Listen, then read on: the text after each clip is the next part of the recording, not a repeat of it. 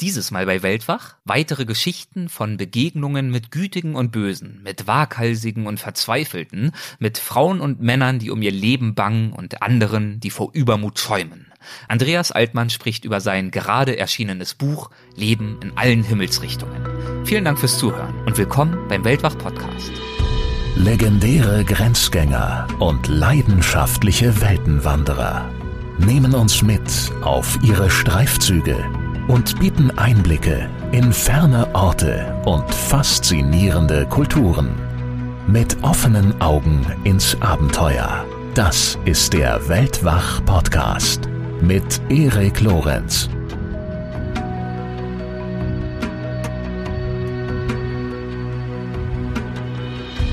Ich habe meinen Kollegen er hat einen wunderbar zynischen Satz gesagt, ich gehe immer dahin, wo es Krieg ist, da gibt es keine Touristen. Ja, der Tourismus, der Massentourismus ist eine Todsünde. Wir wissen das, ich glaube, dass ich natürlich auch irgendwie dazu beitrage. Klar, als Reisender, nimm teil, sei neugierig. Zeig ein grundsätzliches Wohlwollen. Versuche den anderen wahrzunehmen, was bei ihm geht und was nicht geht. Und vor allem, vielleicht geht später mehr. Die meisten Leute haben es schwerer als du, in jeder Hinsicht. Ja? Leben in allen Himmelsrichtungen. So lautet der Titel des aktuellen Buches von Reiseautor Andreas Altmann. Wir haben über dieses Buch schon ausführlich gesprochen, und zwar in Episode 100, aber es gibt noch viel mehr Stories, die es wert sind, erzählt und gehört zu werden, und deshalb gibt es heute die Fortsetzung. Zur Erinnerung, ich habe das Gespräch mit Andreas in Paris geführt, in einem Café, deshalb gibt es auch das eine oder andere Hintergrundgeräusch. Viel wichtiger ist aber natürlich, wenn euch das, was ihr hört, gefällt, dann müsst ihr nicht länger leiden und warten, sondern könnt umgehend mehr davon bekommen, denn das Buch ist, wie gesagt, ab sofort erhältlich. Viel Spaß bei unserem Gespräch. Hallo Andreas, herzlich willkommen zurück bei Weltwach. Ich bin da. Ich weiß, du bist ein alter Menschenschänder. Und ich entkomme dir leider nicht. Ich bin leider zu gut für dich. Ja? ja. Als, als Mensch. Du lässt es mit dir machen. Ja, genau. Man muss dazu sagen, wir sitzen immer noch im gleichen Café in Paris, wie in der zuletzt mit dir erschienenen Folge. Das ist jetzt schon ein paar Monate her, dass sie erschienen ist.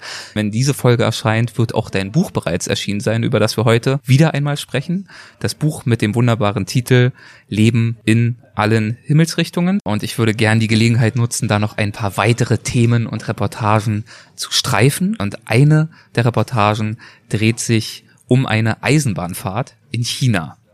Wie fährt man denn chinesisch Eisenbahn oder fuhr, denn ich vermute und hoffe mal, dass das Kapitel vielleicht schon etwas älter ist, angesichts der Zustände, die du dort beschreibst. Es wird sicher noch schlimmer sein, weil es ja noch mehr Chinesen seitdem gibt. Es wird den Untertitel die Geschichte haben, das Glück, kein Chinese zu sein. Ja, es ist, man hat immer den Eindruck, man besteigt einen Zug und 1,3 Milliarden wollen mit dir zusammen in diesen Zug steigen gefühlt, es sind dann nur ein paar tausend, aber gefühlt. Ja, das ist natürlich eine in dem Sinne extremissimo Erfahrung, weil sie zeigt, wie diese Leute Tag für Tag, es wird ja wahnsinnig viel innerhalb von China gereist, was die mitmachen. Man kann sich vorstellen, wie natürlich in kürzester Zeit die Toiletten aussehen, wie nicht weil die Chinesen Schweine sind, sondern weil wir alle so wären, wenn wir leben müssten in diesen Wegen wie in einem Viehwagen, wo, wo das ja auch tagelang geht, solche Reisen. China ist ja riesig, das viertgrößte Land der Welt. Aber ich habe ja immer auch dort dann wieder Leute, die mir geholfen haben. Die Polizei wollte natürlich dann wieder Fotos. Früher habe ich so ein bisschen geknipst, keine Deppelkamera, ja. Und äh, die Filme, damals gab es ja noch Filme, äh, konfiszieren und Leute mir geholfen haben. Weil es eine Auseinandersetzung gab, die du eben dokumentiert ja, hast. Ja, ja, Raufereien. Ja. Und die chinesische wollen ja nicht wissen, die Staatsführung, dass die Leute das fotografieren, was böse ist, in Anführungszeichen, was die Armut zeigt und so weiter. Und haben dann die Chinesen für mich eingetreten. Wichtig ist, glaube ich, grundsätzlich als Reporter, dass du immer in solchen Situationen dir gleich von Anfang an Kompagnons besorgst. Freunde, die du kannst nie genug Freunde haben auf der Welt, ja, die dir helfen, wenn es soweit ist. Du kannst nicht gegen 1,3 Milliarden Chinesen kämpfen. Und natürlich wieder Geschichten. Und natürlich gab es jemand, ich spreche nicht Chinesisch, die, die mir geholfen haben, die übersetzt haben, die mich zusammengebracht haben. Außerdem darf man nicht vergessen, ich bin neugierig, aber sie sind ja auch neugierig. Dann kommt so ein Bleichgesicht daher. Warum kommt der warum war der dritte Klasse, Holzklasse, die letzte Klasse? Warum macht er das? Der hat doch, die haben doch alle Milliarden zu Hause, in jedem 13 Villas und so weiter. Villen, glaube ich, im Deutsch. Und deswegen ist es so. Also es ergibt sich so. Natürlich gebe ich dann auch was von mir und erzähle natürlich auch, so was mich nicht wahnsinnig interessiert, aber ich erzähle was und dann ist so ein Handel. Und dann geht das. Dann geht das irgendwie, natürlich sah ich aus wie eine Sau nachher, weil ich kann möglicherweise schläft man oder man schläft auf dem Boden. Die Leute haben oben auf dem Gepäck geschlafen. Ja, also. Es war so überfüllt. Also ich muss sagen, ich bin ja auch schon in China mit dem Zug gefahren. Die Zustände, die du da beschreibst, die habe ich so nicht erlebt. Aber ja, das mag auch daran, genau, es mag an den Strecken liegen. Aber was du da beschreibst, das war ja wirklich ein Kampf ums nackte Überleben und um jeden Zentimeter, wo man vielleicht noch die große Zehe abstellen kann. Nicht das nackte Überleben, das wäre zu viel, äh, sondern einfach, einfach ein Stress, ein ungeheurer Stress, der natürlich wieder zu Geschichten führt. Wenn ich jetzt, es gibt das schöne Wort von Gandhi, warum er gefragt wurde, warum er nicht äh, vier, äh, warum er die dritte Klasse benutzt. Und er sagt, weil es eine vierte nicht gibt. Ich das war Gandhi. Ich würde sagen, weil in der ersten Klasse ja nichts passiert. Da, dafür zahlt man ja, dass es ruhig ist und also ich habe nichts gegen schöne Hotels, aber dann passiert halt nichts. Du musst immer da gehen, wo es eng wird, wo Leute näher sich kommen, wo Reibung entsteht, wo Überraschungen entstehen. Das ist natürlich richtig anders. Sonst käme ich ja nicht zu diesen Geschichten. Irgendwann stellst du dann im Text die Frage, sind die Chinesen rücksichtsloser als andere Völker? Sind sie das? Äh, rein faktisch ja, aber wir wären genauso, wären wir in diesen Zuständen. Chinesen nicht a, priori von Geburt auf, natürlich nicht. Aber wenn du jeden Tag, ich erinnere mich an ein Restaurant, wenn ich war, Shanghai, dann stehen hinten, das ist ein runder Tisch, an dem sitzen vielleicht sechs, sieben Leute. Das ist keine Gruppe, sind ganz verschiedene. Und dahinter steht je zehn Meter schon eine Schlange, die nur darauf wartet, dass du Sack endlich dich, endlich fertig ist. Wir würden genauso werden. Vielleicht würden wir noch viel roher werden. Sie sind ja schon gewohnt. Dazu kommt ja auch, dass das Ideal ja eben nicht das Individuum ist wie im, im Westen, sondern eben die Gemeinschaft. Das ist, sonst wäre das, was die Chinesen heute, die Jinping heute durchsetzen will, ja gar nicht möglich, wenn sie nicht dieses Grundset im Kopf hätten. Ja, zählt, das Volk zählt und nicht ich als kleiner Chinese. Inwiefern haben deine Erlebnisse in chinesischen Zügen etwas gemeinsam mit deinen Erfahrungen in kenianischen Taxen? Ah ja, die Matatus, die berühmten, die lernt jeder kennen, der in Nairobi anlandet. Das ist wahnsinnig viele Menschen auf dieser Welt gibt, dass du jede Minute die Bevölkerungsexplosion in Echtzeit erlebst, dass die Leute natürlich mit den vorhandenen Mitteln, wie in China, wie in Kenia, damit umgehen müssen. Ich beschreibe eine Szene, wo ich, wo jemand neben mir in dem Matatu, da bin ich 90 Grad Winkel abgebogen, weil auf mir so ein Wasserscheffel steht und daneben hat irgendeiner so noch Kohle so alte Bügeleisen, wo drin die Kohle brennt. Also eine falsche Bewegung mein Arsch fängt an zu glühen und so. Und die Leute aber ganz anders damit umgehen, klar, weil sie es gewohnt sind. Wir denken an die Bilder nach dem Krieg, wenn die Leute in Deutschland, wie sie, mit welchen unglaublich wenigen Mitteln sie zurande kommen. Und die Leute, das ist immer noch so. Aber sie, haben, sie sind lustiger, sie haben mehr Humor zumindest in Kenia. Sie sind äh, cooler irgendwie. Das Schwarze hat diese, sag ich mal jetzt generalisierend, so eine gewisse Leichtigkeit, die uns im Westen doch oft abgeht und so, weil es auch gewohnt ist. Er kann ja nichts ändern, er würde sich ja umbringen. Also dann macht er das Beste daraus und, und lacht und kichert und versucht, ja, über die Runden zu kommen. Aber ich bin der Reporter, ich bin drei Tage, fahre ich Tag und Nacht mit diesem Matata. Aber dann weiß ich, ich bin davon. Das Schönste, das ist der Reisepass. Ein deutscher Reisepass wiegt schwer auf der Welt. Ich kann abhauen. Ich gehe am Abend dann in ein einigermaßen passables Hotel. Ich kann mal richtiges Essen kaufen. Aber die jeden Tag. Das ist, das ist übermenschlich. Die Kraft, die diese Leute haben. Diese Fähigkeit, damit fertig zu werden. Bewundernswert. Kenia wiederum ist der Gegenstand einer anderen Reportage, konkreter die Tricks, mit denen gewiefte Kenianer versucht haben, dich um dein Geld zu bringen. Welcher dieser Tricks hat dich denn besonders beeindruckt? Also es war diese Szene unglaublich gut ausgedacht. Vor allem für so naive Menschen wie mich. Jemand, ich bin da früh, ich gehe da hin, mit dem Zentrum von Nairobi, und jemand überholt mich, tut mich leicht anrempeln und geht und lässt was fallen. Das ist ein Geldbeutel.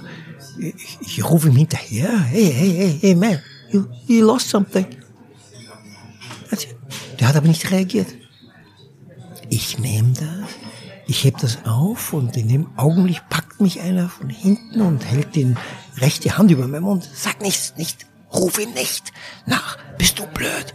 Das Geld drin. Das teilen wir uns. Ja. Du was? Du kommst in mein Hotel, wir machen Dinge aus und dann teilen wir uns das, ja? Ist das klar? Ich will nicht. Und ich habe aber nicht, ich dachte, das ist nicht mein Geld aus dem, jetzt soll nicht so viel drin gewesen sein, dachte ich, das ist meine, ich habe jetzt auch was anderes zu tun, ich musste irgendwie zum Interview gehen. Und dann habe ich am Abend den, meinen genialen Freunden das erzählt und die haben dich nicht ganz abgehauen vor Lachen, weil sie sehen, was für ein Tumbertor aus Deutschland hier wieder in Afrika einbricht. Ja, das ist abgespittet. In dem Hotelzimmer werden mich dann seine Spezies empfangen. In dem sogenannten Geldbeutel ist wahrscheinlich Holzwolle drin, ja. Und sie werden mir meine Sachen wiederum abziehen, die ich als weißer Mann natürlich mitbringen werde von der Kreditkarte und Cash und so weiter. Es war alles abgekartet. Oder eine andere, wo sich plötzlich, ich bin mit einem Mädel unterwegs, Studentin und nebenbei ein bisschen Working Girl, okay, um es sanft auszudrücken, also mit Männern geschlafen hat. Ich hatte aber nichts mit ihr. Ich mochte sie irgendwie, habe ich sie beim, beim Heroin rauchen Chasing the Dragon kennengelernt und sie war klug, sie war ganz hell im Kopf. Und ich habe immer ein Fable für kluge, helle Leute. Und wir gehen da, wollten irgendwas machen und dann plötzlich kommen zwei Leute, Polizei. Sie haben mit dieser Frau illicit Intercourse gehabt, also illegalen Gang, und sie wollen schwarz wechseln, Geld. Das ist so typisch, wie wenn äh, ähm, Kartenleserinnen sagen, sie werden einen Mann treffen, wahrscheinlich, oder eine Frau. Ja, also so allgemein, das war klar, die Weißen wollen das Schwarz weg und schlafen. Das Witzige, dann wurden durchsucht, dann war in der Handtasche waren ihre rosa Kondome. Also das hat, okay, dann haben wir, okay, dann, okay, dann sind wir also dann fieberhaft im Hirn, wir folgen. Und ähm, habe ich gewusst, das gefällt mir gar nicht. Die wollten also, dass wir mitgehen zum Polizeipräsidenten. Und dann äh, schaue ich die, die meine Freundin, also meine, meine gute Freundin an. Wir verstehen uns. Und ich renn links weg. Äh, ich renn geradeaus weiter und sie rennt links weg. Und ich renne rein. Ich bin ziemlich gut äh, sportlich. Ich kann wahnsinnig schnell rennen und da waren wahnsinnig viele Leute. Und ich habe irgendwann gekocht. Hab ich habe ich irgendwo zwischen zwei Autos niedergegangen. Und hatte ich sie los. Und äh, später haben sie, also weiß der Teufel wie, dann kamen die wieder, haben mich gefunden und dann wusste ich natürlich, kenne ja klar, ich könnte das natürlich so regeln. Und dann wollten sie 300 Euro. Und dann habe ich es nicht. Und dann hatte ich plötzlich diesen teuflischen Gedanken, okay, wir gehen jetzt zum Präsidium. Das will ich jetzt sehen. Und dann gehe ich voraus und irgendwie drehe ich um und dann waren sie verschwunden. Und dann höre ich meine Freunde zu rufen, hey Andrew, these motherfuckers. Ja, das waren nicht keine Polizisten, das waren einfach Gangster, die vom weißen Mann Geld abzocken wollten und von der armen Frau und ich auch noch. Ja, das war großartig. Ja, ich kam davon, obwohl ich ein Tor bin. Ein Tumbertor kam ich davon. Mehrere Sachen sind da beschrieben. Ja, auch noch mit, mit dem Portier und dem ja, Benzin und so. Ganz viele Geschichten. Aber wir wollen jetzt nicht alle schon vorwegnehmen. Ja, ja, in der afghanischen Hauptstadt Kabul, da hast du Unos getroffen, einen neunjährigen Jungen. Held. Du hast ihn eine Weile begleitet. Was, warum, du sagst gerade Held, warum er Held? Weil er, das war die Zeit, wo die Taliban wieder vertrieben worden waren aus Kabul, war nur ein paar Kilometer vor Kabul und jeden Tag konnte ein Angriff stattfinden. Weil dieses Kind wieder, jedes Kind in Kabul müsste eigentlich ein Denkmal bekommen, wie diese Kinder überleben wie die, also die gehen dann in die Ruinen rein, müssen nicht aufpassen wegen Minen und so, suchen Brennholz oder stellt sich vor ins Kino hin. Gab es ein, ein Kino, wo er dann Wasser verkauft und äh, wie ein anderes Kind, die in der Werkstatt von dem Vater arbeiten, wie diese Kinder, ohne zu jammern. Das sind neun Jahre, Kinder sollen spielen sollen sich freuen, sollen zur Schule gehen. Keine Schule, ist alles vorbei, ist alles weg, weggeschossen und so weiter.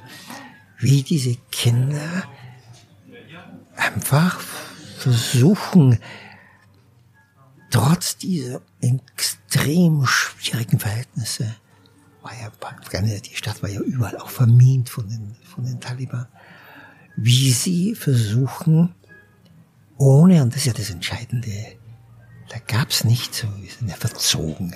Deutschland ist ein Jammerland, es ist unheimlich gegreint und das ist schlecht und das ist, wie die das machen. Und äh, ich bewundere erst Leute, die Helmkopf sind, Leute, die stark sind und dann ganz besonders, wenn sie so jung sind. Und die hatten ja keine Kindheit, die sind ja mit einem Schlag erwachsen geworden, wenn du so willst. Die Jugend, die Kindheit wurde ihnen gestohlen durch die Verhältnisse dort in Kabul. Hast du was erfahren über seine Hoffnungen, seine Träume, seine Wünsche? Ja, ja, dass der Krieg aufhört, dass es sind ja Leute von ihm auch umgekommen. Das sind ganz basic Wünsche, ganz einfache, dass seinen Eltern gut geht, dass er ein bisschen mehr spielen kann, dass er, ich, was würdest du machen? Du viel Geld hattest und ja, ich würde mir das und das irgendeinen Sweet kaufen. Ich habe mir jetzt ein bisschen Sweet gekauft. Das wäre, würde er kaufen, wenn er viel Geld hätte. Irgendwelche Bonbons. Das ist irre. Das war irgendwie, ich glaube, in Deutschland eine Konsole und dann muss das noch her und das hier und dann eine elektrische Trottinette jetzt und so. Ein Computer, nein. Bisschen Sweet. Dazu kommt natürlich auch, dass die Afghaner natürlich gar, äh, ja nicht nur der weiße Mann, der früher sehr viel Unheil angehört, sondern sie sind ja selber, sie sind unglaubliche Streithanseln.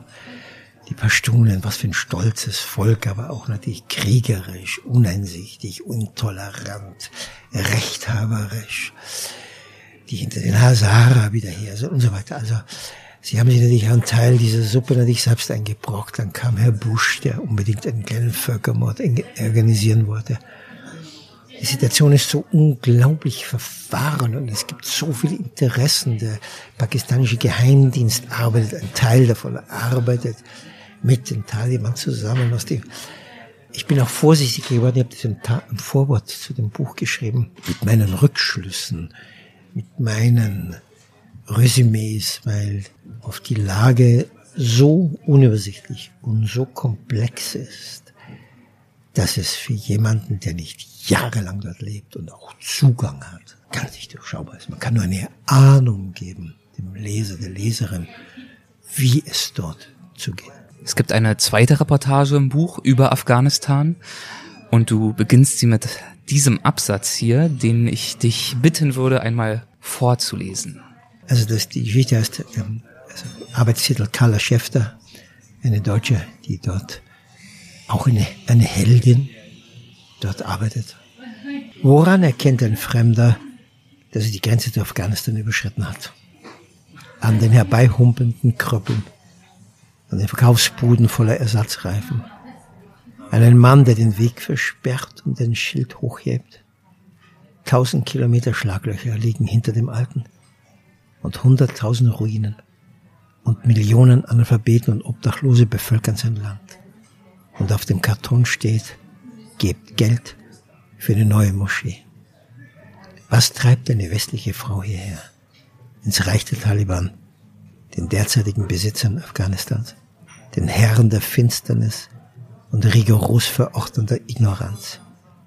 Jenen Männern, die ihre Ängste vor Frauen mit Berufsverbot und Hausarrest für alle Einwohnerinnen beschwichtigen. Den mag ich, weil so ironisch ist natürlich das Geldspenden für die Moschee und sie haben nichts zu fressen. Dann, klar.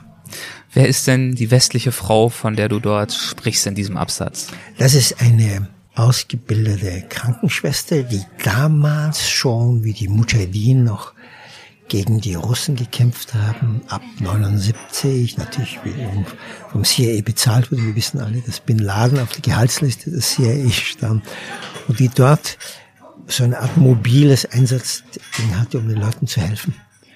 Und sie hat sich in dieses Land verliebt, Carla Schäfter, eine Deutsche aus Dortmund, und hat dann dort, ich glaube drei Stunden südwestlich von Kabul, Autofahrt, eine Klinik aufgebaut, die dich umhaut. Ja? Die eben, deshalb ist sie immer wieder in Deutschland, um ihre Bettelarien abzuhängen, damit die Leute Geld spenden. Das ist ein Freundeskreis aufgebaut. Und ich habe damals die Reportage vorgeschlagen im Magazin. Und ähm, diese Frau, jetzt ist die immer weiter, die wird immer weiter erweitert mit Dingen. Und da sieht man dann, wenn du den Leuten eine Chance gibst, wenn du das System änderst, das nicht unterbrochen wird von tribalen Wahnsinn, von Religion, religiösen Wahnsinn, dann merkst du, die Ärzte sind Afghanen, die Handwerker, da wird zugepackt, die ist wahnsinnig effizient. Ich habe einen Afghanen, der hat Deutsch gesprochen, der war damals ausgebildet in Leipzig. Schreiner, junge Frauen, die Erfahrung, das macht sie heimlich dann, wie sie dann, wie sie die jungen Frauen unterrichten, damit sie Krankenschwestern werden, wie effizient, wie intelligent, wie wief diese Leute sind, weil sie die Chance haben. Und dann gegenüber war der Taliban-Chef, aber er wusste, er kann, so, so viel hat sein Hirn gereicht, also das ja, er hat er selber, die hat, die wurden ja auch die Talibans natürlich dort behandelt, ganz wie das Rote Kreuz, da gab es kein Ding auch schon, aus, um über, überleben zu können. Er wusste, er kann das nicht in die Luft sprengen, weil würde sich selber schaden und so. Also das ist natürlich ungeheuer mutig. Manchmal konnte sie nicht reisen, weil es zu gefährlich war. Und das war die zweite Reportage. Da waren die Taliban wieder im Land und haben geherrscht. Und dann waren da die Straßendinge. Das haben so Tapes und Musik, was früher noch gab, waren diese Kassettentapes, wo sie dann die Bänder rausgerissen haben, mit der Musik, unmoralische Musik drauf war. Also der Irrsinn, die Verblendung, der Wahn vom Gott, der Wahn von Allah. Und diese Frau hat, weil sie närrisch verliebt ist in Afghanistan, ist heute noch aktiv. Das ist grandios. Und wie die Leute dort, wirklich, wie die, die, die hat natürlich ein Kopftuch hat sie auf und es wurden ja Dinge, sind ja passiert, die ich jetzt nicht geschrieben habe, weil sie mich darum gebeten habe. Das ist schon, du merkst, ich erinnere mich an eine Szene, wo der Bono den Sal Salman Rushdie trifft, den englischen Schriftsteller, der oh Gott vor der Fatwa dauernd flieht von Khomeini und von einem geheimen Ort zum anderen. Und dann sagt der Bono zu ihm, bow to the greater man. Ich verneige mich vor dem größeren Menschen. Und das tust du, wenn du, so, wenn du die Kala siehst. Was, das, ist einfach, das sind Kräfte, die du nicht hast. Auch menschliche das ist schon, sie wurde übrigens mehrmals Bundesverdienstkreuz, also das, hängt, also sie könnte sich da mit Orden behängt begeben, was ich, ich tut und so. Ich mag das, ich mag immer, weil es mich ja auch anspornt und ich denke, dass es dann auch den Leser und die Leserin anspornt, dass es noch andere Dinge gibt, als über den Fingernagellack nachzudenken im Leben, sondern dass es auch das gibt. Nichts gegen schön gepflegte Fingernägel, aber man müsste auch noch Zeit haben für für etwas anderes im Leben. Du schreibst zum Beispiel über sie, ihr Krankenhaus funktioniert als Bollwerk im Reich steinblöder Dunkelbirnen. Und um das mal zu erläutern, also du hast gesagt, zum Beispiel arbeiten ja Frauen bei ihr als Ärztinnen, und zwar Frauen, die auf Anordnung von höchster Stelle ihr Medizinstudium vorher abbrechen mussten. Und diesen Frauen, denen gibt sie dann dort eine Möglichkeit, ja, sich zum Beispiel als Impfspezialisten ausbilden zu lassen oder dergleichen. Also sie findet ja, ja. Wege, um diese Restriktion zu umgehen und etwas Positives zu bewirken. Und das braucht natürlich wahnsinnig viel Chutzpe, wahnsinnig viel Tatkraft, Mut und Geschick. Ja, dann kann man auch ja. die Taliban, um zu prüfen, ob alles stimmt, damit da keine sexuelle, um Gottes Willen. Und dann haben sie die Leute nicht geprüft über ihre medizinische Kompetenz, nein, sondern der Bartlänge wurde nachgemessen. Also wenn die Taliban kamen und dort diese Institution überprüfen Ja, wollten. das Krankenhaus, ob das alles in Ordnung ist, und dann wurde es ja nicht abgefragt, ob der das kann, nein, nein, sondern die Bartlänge und ob das die Verschleierung, also die durften dann schon das Gesicht offen haben, ob das alles in Ordnung ist. Also, so. also die steinblöde Ignoranz dazu. Mit welchen Engpässen und Widrigkeiten hat sie dort zu kämpfen? Ja, das natürlich, ähm, das kann ja auch sein, dass die, dass dann dort irgendein Krieg aus, also der Kriegsschauplatz dort ist, weil äh, Soldaten kommen vom, vom der normalen Armee dann natürlich kann, wie gesagt, ich habe schon erwähnt, diese Strecke ist natürlich beschissen, ist natürlich äh, abgeranzt, ist natürlich Löcher. Das, dann manchmal ist es zu gefährlich, weil die Taliban wieder in heller Wut sind aus irgendeinem Grund, weil der, irgendeine Drohne hat wieder irgendeinen Häuptling umgeschossen. Dann natürlich, äh, wenn sie nach Ding kommt, nach äh, Kabul, da muss sie natürlich ganz bestimmte Privatunterkünfte. Sie darf natürlich nirgends hingehen, wo weil natürlich auch noch, es gibt ja auch innerhalb der Taliban recht ganz schlimme Extreme. Dann gibt es manche, die so blöd sind, aber andere sind noch steinblöder. Also, also auch da, da kann man Abstufungen sehen. Dann natürlich, dass sie Geld bekommen. Das Geld, sie zahlt ja auch diese Leute natürlich das Geld. Also wir wissen, was das kostet. Ich habe das dann verglichen, was Lady Di damals für ihre für die Entwicklung ihrer Haarpracht pro Jahr ausgibt, was ich irgendwie gelesen habe, und was dieses Krankenhaus braucht, um zu überleben, ja, damit das funktioniert. Strom, Aggregat muss ja da sein, Strom, Notaggregate. Da wird operiert, das ist ein Operating Theater ist da. Also es glaubt nicht richtig mitten in der Pampa ein richtig funktionierendes, top, tip, top, blitzblank, sauberes. Und das geht dank ihrer Energie auch. Sie hat so eine Energie. Es gibt ja Leute, die, die siehst sie uns schon, ist Streit, ja, was Giftiges. Und sie kann das. Das ist ja auch so eine, so eine Gruppendynamik, die sie ja führen muss. Die sind ja auch, da gibt's ja auch Eitelkeiten natürlich und so. Aber sie sind, das ist ja, ich weiß nicht wie viel, heute dort arbeiten vielleicht 100, verstehst du? Und ein Einzugsgebiet von Hunderttausenden, die kommen die Leute mit dem Esel hinten drauf gebunden, weil sie nicht mehr gehen können, oder mit der, mit der, mit der Tragbare und so weiter aus irgendeinem Dorf. Und sie hat natürlich einen gigantischen Ruf, weil sie allen hilft, ja. Und die, natürlich für afghanische Verhältnisse auch sogar für afghanische Verhältnisse ist billig, was die Leute ein bisschen zahlen müssen. Da gibt es eine Apotheke, die Dinge reinbringen. Dann erkennt bei der Duhan, wie sagt man, bei einem Zoll, dass die dann nicht kassiert werden, die Dinge, und dass sie das macht, dass die rein geschaffen werden und dass die in Krankenhaus ankommen, weil die unheimlich viele natürlich davon profitieren wollen und so weiter. Das ist eine ungeheure Frau. Also.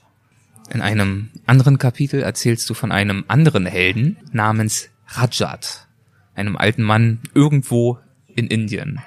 Wer ist oder wer war das und was ist so heldenhaft an ihm? Ja, das ist die, es geht um eine Reportage Howrah Bridge, das ist die, eine der berühmtesten Brücken der Welt, Suspension Brücke, ich weiß gar nicht, wie man es im Deutschen nennt. Die wurde von den Amerikanern eingefordert, von den Engländern, die waren ja damals noch 43, Kolonialmacht Indien gehört, gehört ja einfach den, den Engländern und die Amerikaner brauchten einen Weg, um vom Festland nach Myanmar, nach Burma, Burma zu kommen, um Krieg gegen die Japaner zu führen. Deshalb musste diese Brücke her. Über den Ganges. Ja, genau. Und da, also jetzt ist Indien dort. Das ist natürlich, wer Indien kennt, kann sich vorstellen, das ist ja klar, das ist, ein, die ist 650 Meter lang und da ist links 130 Meter breit und da auf dieser Brücke sitzt Indien natürlich alles. Gibt's Verkäufer, Tee, was, was du möchtest, Massagen, Geringer, alles. Betrug, Kartenspiele, Korruption und so weiter. Das ist süß, wenn man da, Korruption, wenn man zuerst, auch wieder der Tor, du bist ja der Tor, du kennst dich nicht aus und plötzlich erfährst du, du denkst, jetzt bist du draufgekommen, nein, da gibt's noch einen, der drüber steht, der Korruption, und da gibt's noch einen, der noch abzockt und ähm, und der, ich vergleiche mit einem, ich erinnere mich an, hatte mich erinnert an einen Auszug aus einem amerikanischen Tagebuch von Camus, wo er einen Mann beschreibt, der einem einem Tunnel, vor einem Tunnel steht und eindeutig diese Leute zählt, dass die Autos sich reinfahren und sagte, Camus sagte damals, es wäre ein Held für einen modernen Roman, diese vollkommene Sinnlosigkeit. Ne? Und es hat, hat so einen Brillenstand, das sind immer so Stände, ein Quadratmeter ist das halt, ja. Und da ist natürlich ungeheuer, wir wissen alle, dass die Vergiftung, die Pollution in Indien mit China zusammen Weltrekordmarken erreicht. Und der hat den ganzen Tag hat so ein Wedel, ein Staubwedel und fährt da über diesen einen Quadratmeter Brillen drüber, um sie freizuhalten. Und da fiel mir den Camus ein. Diese, aber das ist halt Indien, das ist halt, das macht er jetzt da. Das ist jetzt, da ist kein Aufbäumen. Das ist, das glauben sie auch. Und die Wiedergeburt, es wird dann vielleicht besser im nächsten Leben. Wir würden schreien oder wir würden Amok laufen. Wir, wir würden das, die Politiker aufhängen, die uns diese Zustände beschreiben. Nein, nicht. Nur weil die Inder so sind, ist dieses Land nicht explodiert wieder, wie wir denken würden. Indien versinkt in Abgrund. Nein, Indien gibt's immer noch, ja, weil sie einen ganz anderen Zugang haben zum Leben. Das ist Rajat, ja. Ja, er sitzt also wahrscheinlich seit Jahrzehnten dort und ja. Äh, wedelt jeden Tag den Smog von seinen Brillen dort. Es erinnert mich an eine Szene, wie ich als junger Kerl in einer Fabrik war, in einem Fließbahn. Und die habe ich mir beschrieben, meine Frau hat dann so ein Nebending war die und die hatte die Augen zu und musste nur so ein Ding, so eine Art Bolzen reinhauen. Und dann habe ich zu ihr gesagt, warum haben Sie die Augen zu und so? Ja, sagt sie, ja, ich weiß das ja auswendig, sie macht immer nur eins, sie botzen. Immer die gleiche botzen, Bewegung. Und dann sage ich, ja, und äh, hat sie mir erzählt, sie hätte sogar äh, äh, promoted werden können. Befördert. An ja, an einer anderen Stelle. Sagt sie, nee, das will ich nicht. Das ist jetzt mein Ding. Ich denke auch nicht ich bin gar nicht da, sagt sie. Ich bin gar nicht da, wenn ich das tue. Das ist irgendjemand anderer, der da ist. Ich bin dann wieder da, wenn es aus ist und so. Und so ähnlich denke ich mir aber nicht mit diesem weltanschaulichen Überbau. Der hat schon, er macht es. Es kommt aus ihm raus. Der wird nicht, er diskutiert nicht mehr mit sich. Er ist mit sich, wenn du willst, vermutlich im Reinen. Natürlich wird er eine Million Dollar annehmen und woanders hinziehen, wenn er sie hätte. Aber er hat nicht dieses verwundete Herz, dieses Ego, das jetzt furchtbar darunter leidet, dass er nur zum Brillenabwischen auf die Welt gekommen ist. Vermute ich mal mitten auf dieser Brücke, also ein ganz eigener Mikrokosmos und diesem Kosmos Makro, und dem widmest du eben diese ganze Reportage. Ja, das ist, und der, der ist ja unheimlich, was man auf 600 Metern wieder am Krüppel abgestellt wird. Der wird abgestellt wie ein Opferstock. Der wird hingetragen und dann am Abend wieder abgeholt. Ja, so verwachsene Beine. Manche sind auch geistig behindert. Togur zum Beispiel, ein alter Mann, der dort unterwegs war und davon träumt, nach New York zu segeln, um sich bei den Alliierten zu bedanken. Und ich soll mit ihm davon fliegen, ja, ja. und so. Und es wäre jetzt, die Winde werden gut und so weiter. Ja, er hat das natürlich alles. Indien ist das leichteste Land für einen Reporter, weil da musst du nicht recherchieren. Sie hauen um die, sie fliegen dir um die Ohren, die Geschichten. Das ist das Traumhafte in diesem Land. Wie lange hast du dich auf dieser Brücke aufgehalten, um da zu beobachten und zu fragen? Wie kann ich mir dort die Arbeit vorstellen? Indem du, wie so, wie immer, ich bin jetzt da. Bin jetzt da. Also da für den ist jetzt, für die ist ein Weißer jetzt nicht überraschend, um Gottes Willen. Ich bin jetzt keine Sensation dort, ne? Aber ich gehe da. Und ich bin so wie eine Hure. Mich kann jeder anmachen. Jeder kann mit mir ins Bett, nicht ins Bett, aber ins Gespräch. Reden. Ja, ins Gespräch. Ja. Und dann noch Ringe gab's und Massage und Orakel und sechs Bücher heimlich unter der Decke vorgeholt, die Straßenverkäufer und so. Du musst immer dieses, was die Japaner das schöne Gefühl nennen, das musst du herstellen. Dann öffnet sich der Mensch, ja? Das ist nicht aggressiver Mensch. Das schöne Gefühl, wie Mitsubishi trifft den Winterkorn. Hoffentlich kommt ins Gefängnis der Winterkorn von VW. Und dann sitzen, ja, ja, dann sitzen sie zusammen und der Mitsubishi will dem VW irgendwas für ein paar Milliarden verkaufen und gehen sie, dann kommen die Hostessen Kensex, die richtigen Geishas, die Original, die richtigen, die tanzen dann und unterhalten, es gibt wunderbares Essen und dann ist Winterkorn ein bisschen blau und das schöne Gefühl und dann kommt der Vertrag. Und so im Kleinen beim Reporter, du machst einfach so und dann macht du, kannst die Inder funktionieren die genau wie wir. Du hast ein bisschen Vertrauen, erzählst und jeder Mensch erzählt gerne von sich, ja. Und dann kommst du rein und bist du weitergegangen und der und die gebe ich auch und du. So. So geht's. Und so leicht dir das fällt, trotzdem warst du nach alledem ziemlich erschöpft vom Lärm, vom Staub, vom Trubel und hast natürlich nach Entspannung gesucht und sie auch gefunden. Und damit endet auch die Reportage. Würdest du die entsprechende Passage bitte nochmal vorlesen? Ich glaube, das ist dort auf der nächsten ja, genau. Seite. Ja.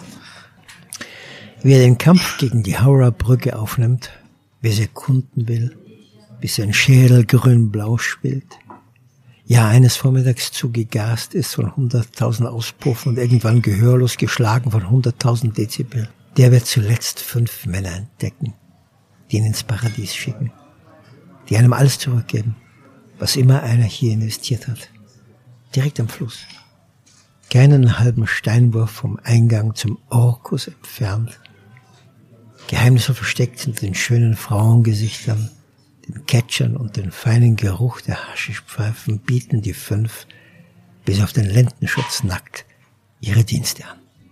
Eine Massage. Und nichts und niemand verwundert mehr. Auf magische Weise scheuert kein schriller Laut an den entzündeten Ohren, nur das Fließen des Ganges und das Fließen ihrer Hände, die den Torso und seine Arme und Beine sanieren alles jetzt eine fantastische Welt, weit weg von den Sünden der Menschheit. Nur noch sagenhafte Fürsorge, den erledigten Leib wälzen, ihn von verschiedenen Seiten angehen, bedacht das Lallteil Baby Oil auftragen, dann eine kleine Ewigkeit die geschrumpften Knochen langziehen, den ganzen Body auslüften, ihn wieder einrenken, bald mit allen vier Extremitäten über die Haut gleiten, nicht zehn Quadratzentimeter vernachlässigen, immer auf der Suche nach dem Glück des Kunden, bis er vor Seligkeit wegsinkt. Sechs Meter unter der Hölle schlafe ich ein. Sehr, sehr schön. Ich würde gern zum Abschluss als allerletztes Thema noch die Bibliothek der Kamele streifen. Ah. Das ist so ein schönes Kapitel. Ja. Dabei handelt es sich ja um eine Bücherkarawane, die du begleitet hast. Wo und wie hast du diese Karawane begleitet? Die, also es, liegt, es geht um den Ort Garissa, das ist die Ausgangsstation. Wenn man also Wo liegt dieser Ort? Äh, auf Kenia schaut, auf Nairobi, dann liegt es Richtung, ich würde mal jetzt sagen, ich kann Blödsinn, nordöstlich Richtung Somalia, in der Nähe von Somalia. Somalia, wir wissen alle, ein anderer Brandherd in Afrika. Also irgendwie habe ich irgendwo eine Zeitung gelesen, ich lese auch ausländische Presse, und da war so ein Kurzartikel, ein paar Zeilen, dachte ich, das ist ein, das ist ein anderer Held, den muss ich, ein afrikanischer Held, den muss ich sehen.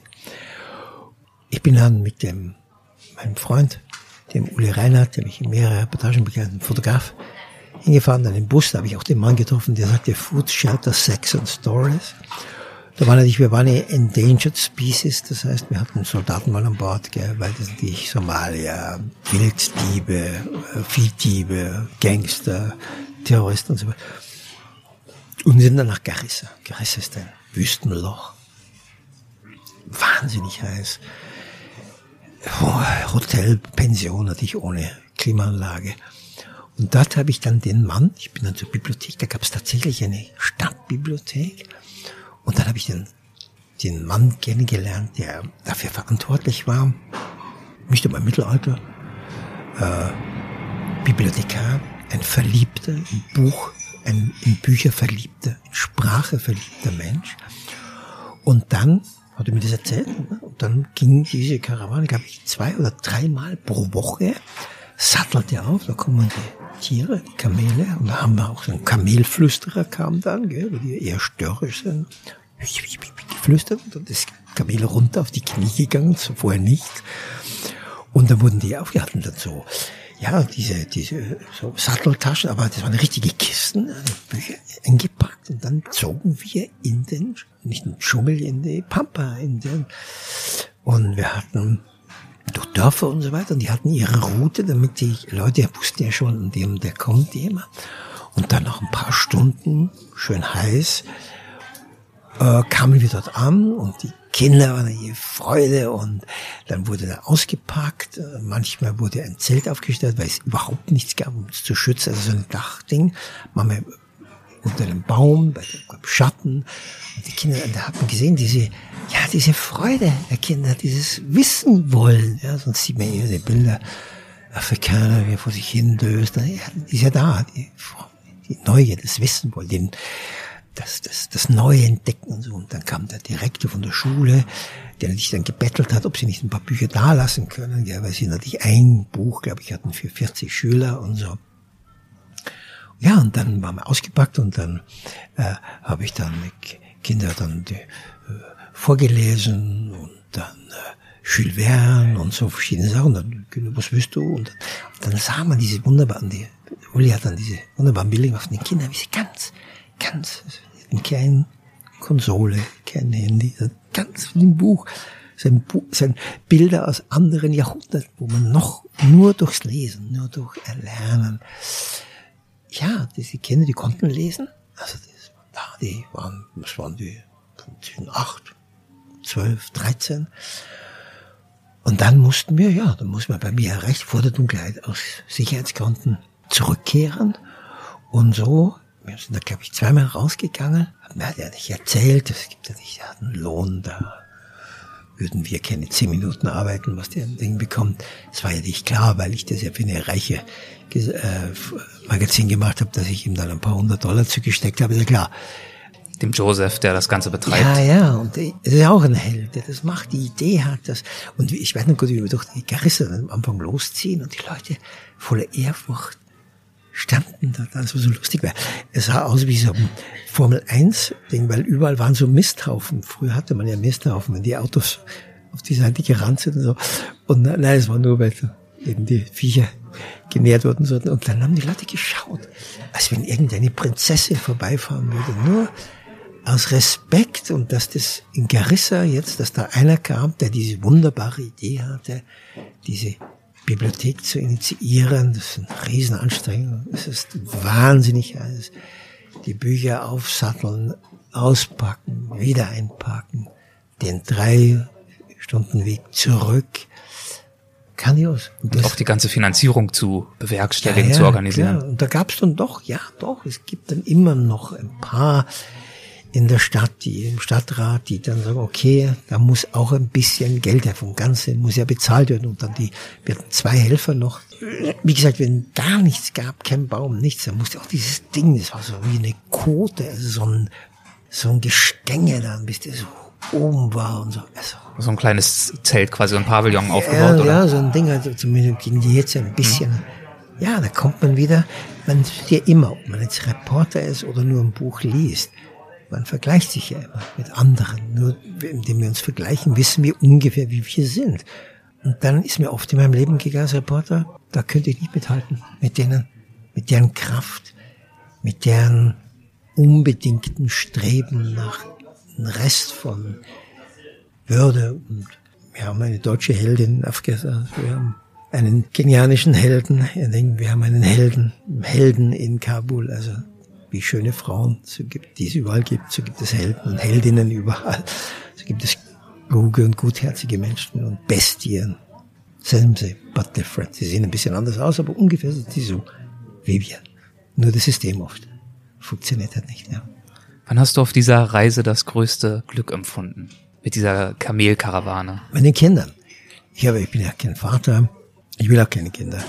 Aber ich freue mich immer, wenn Kinder, wenn diese ich glaube, ein Lehrer, das ist ja eine Art Lehrer dann, Joseph, ja, dass das der wichtigste Beruf der Welt ist, ja, dass du dieses Anspornen, dass du dieses Wissen wollen, dass das in dir drin ist. Mir, mir haben ja auch geglaubt, durch Smartphone und Internet wird die Leute äh, äh intelligent. Das wahrscheinlich nicht so, aber es ist genauso wie im Fernsehen machen und die dümmsten Sendungen, die dümmsten werden abgefragt und äh, irgendwelche Idiotengeschichten von Celebrities und Sex und äh, Royal und so weiter. Das heißt, wenn du nicht willst, wenn du nicht lernen willst, kannst du alles haben um dich herum und das wirst du nicht machen.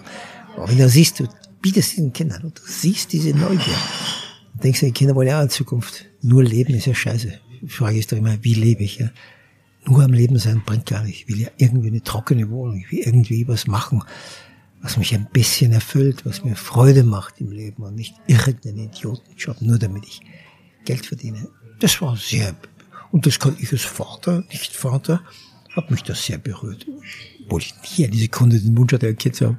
Aber es war sehr schön. Es war super.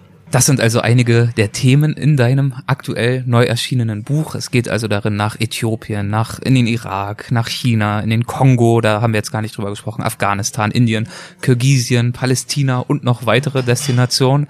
Also ein wirkliches Potpourri und ein, ein ja, schöner Querschnitt über deine Arbeit als Reporter, als Magazinreporter vor allem. Du hast ja früher auch äh, Bücher zu anderen Themen geschrieben, zum Teil auch über klassische Reisedestinationen, wie zum Beispiel Australien. Letzte Frage. Mittlerweile treten ja neben den positiven auch immer mehr die negativen Auswirkungen des Tourismus zutage, insbesondere auch wenn es sich um Massentourismus handelt. Beeinflusst das in irgendeiner Art und Weise die Themenwahl für deine Bücher, für deine Arbeit? Ich habe meinen Kollegen, der hat den wunderbar zynischen Satz gesagt, ich gehe immer dahin, wo es Krieg ist, dann gibt es keine Touristen. Ja, der Tourismus, der Massentourismus ist eine Todsünde. Auch Sie die Fotos anschauen von Landschaften vor 30 Jahren und heute. Wir wissen das. Ich glaube, dass ich natürlich auch irgendwie dazu beitrage. Klar, ich will. Das ist mit ein Faktor. Ich habe letztens die Zahlen gelesen, wie der indische Flugverkehr in den nächsten zehn Jahren zunehmen wird. Da setze ich mich erst einmal eine halbe Stunde her, damit ich das verkrafte. Ja, ich habe kein Allheilmittel, ich weiß es nicht. Diese Art, der normale, es gibt jetzt einen sanften, wie auch immer. Klar, die Leute wollen wissen. sanften Tourismus. Ja, ja, die ja. Leute wollen wissen, das verstehe ich ja auch und ist auch gut so. Aber wir wissen auch, dass das natürlich nicht nur das alte Argument den Leuten dort hilft, weil erstens sind es oft große Ketten, die dann abzocken ja, und die wenigsten dann diesen Club Mediterranee, die Einheimischen das Geld dort bekommen. Ähm, das nur am Rande. Außerdem macht es ein Land dann völlig abhängig von, wird dann ein Land irgendwo aus welchen Gründen auch immer nicht mehr aktuell bei einem Krieg oder sonst was, dann sacken die vollkommen ab. Das sind sehr schwierige Themen, zu denen ich natürlich nie und nimmer eine Antwort habe. Aber zumindest, zumindest sollte jeder Reisende einfach, ich denke an einen Zen-Meister, der unheimlich cool war. Aber es war so zynisch und der sagte zu mir, ja, ich war ein junger Kerl, wie ich in einem Zen-Kloster gelebt habe. In Japan war das? Ja, ja, in Kyoto. Und äh, wie ich mich so, und wie ich mich benehmen soll, wie ich denn auftreten soll. Just stay fucking normal. Das heißt, wenn du reist, tu nicht, komm auch nicht mit diesem Gutmenschen Glorie, der Schwarze, der liebe Schwarze, der Böse, überhaupt nicht. Just as sei einfach freundlich zu den Leuten. Aber werde dich, machen kein Gedöns. Mach dich nicht wichtig. Respektiere das, die sind anders.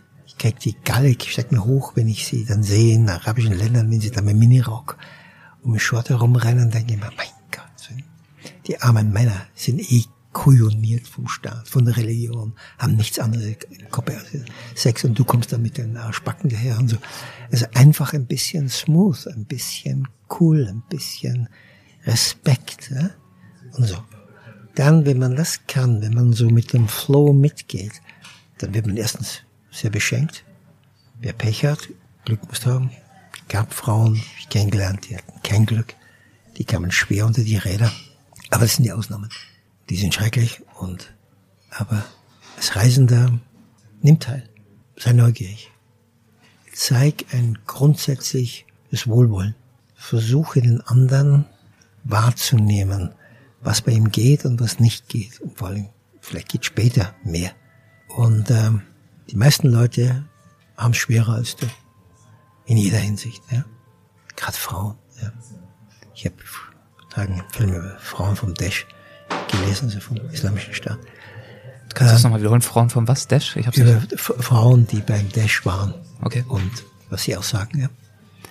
Und dass wir unbedingt, das sehe ich ja auch, an diesen Reisen. Ich liebe es zu reisen, aber ich will nicht in Asien leben und ich will nicht in Afrika leben.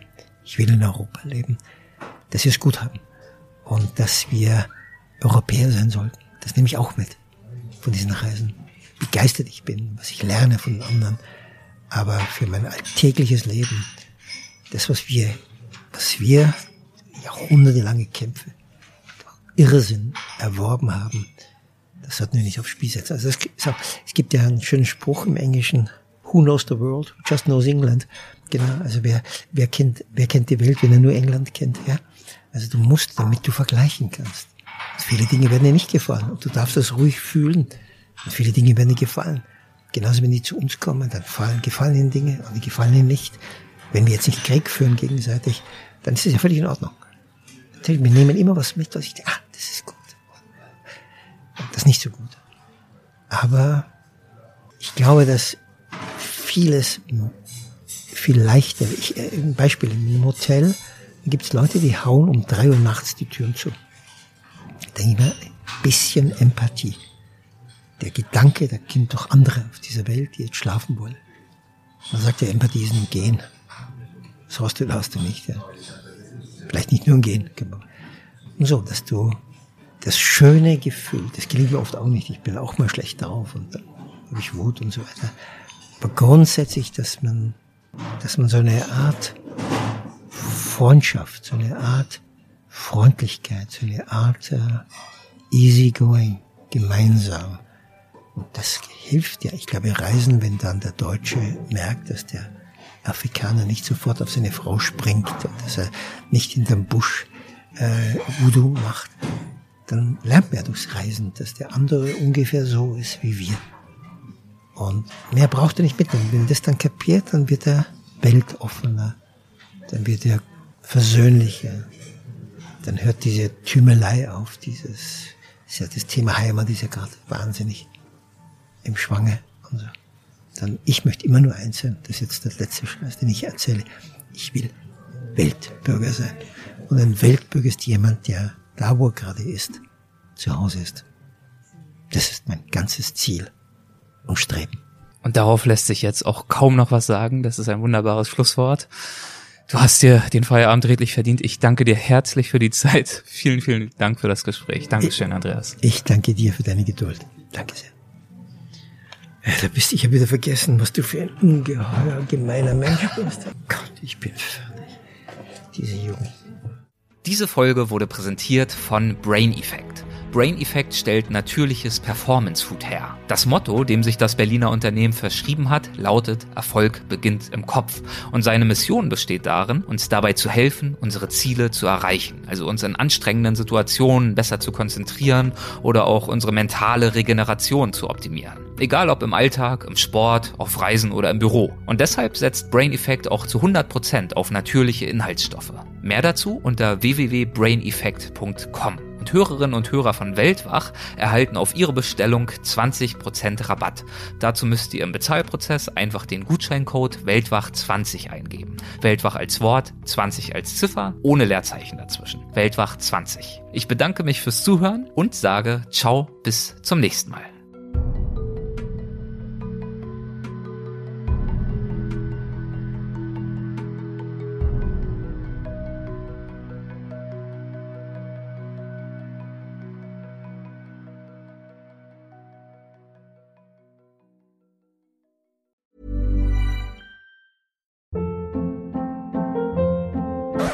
Hold up. What was that? Boring. No flavor. That was as bad as those leftovers you ate all week. Kiki Palmer here, and it's time to say hello to something fresh and guilt-free. Hello Fresh. Jazz up dinner with pecan-crusted chicken or garlic butter shrimp scampi. Now that's music to my mouth. Hello Fresh. Let's get this dinner party started. Discover all the delicious possibilities at hellofresh.com. Even when we're on a budget, we still deserve nice things.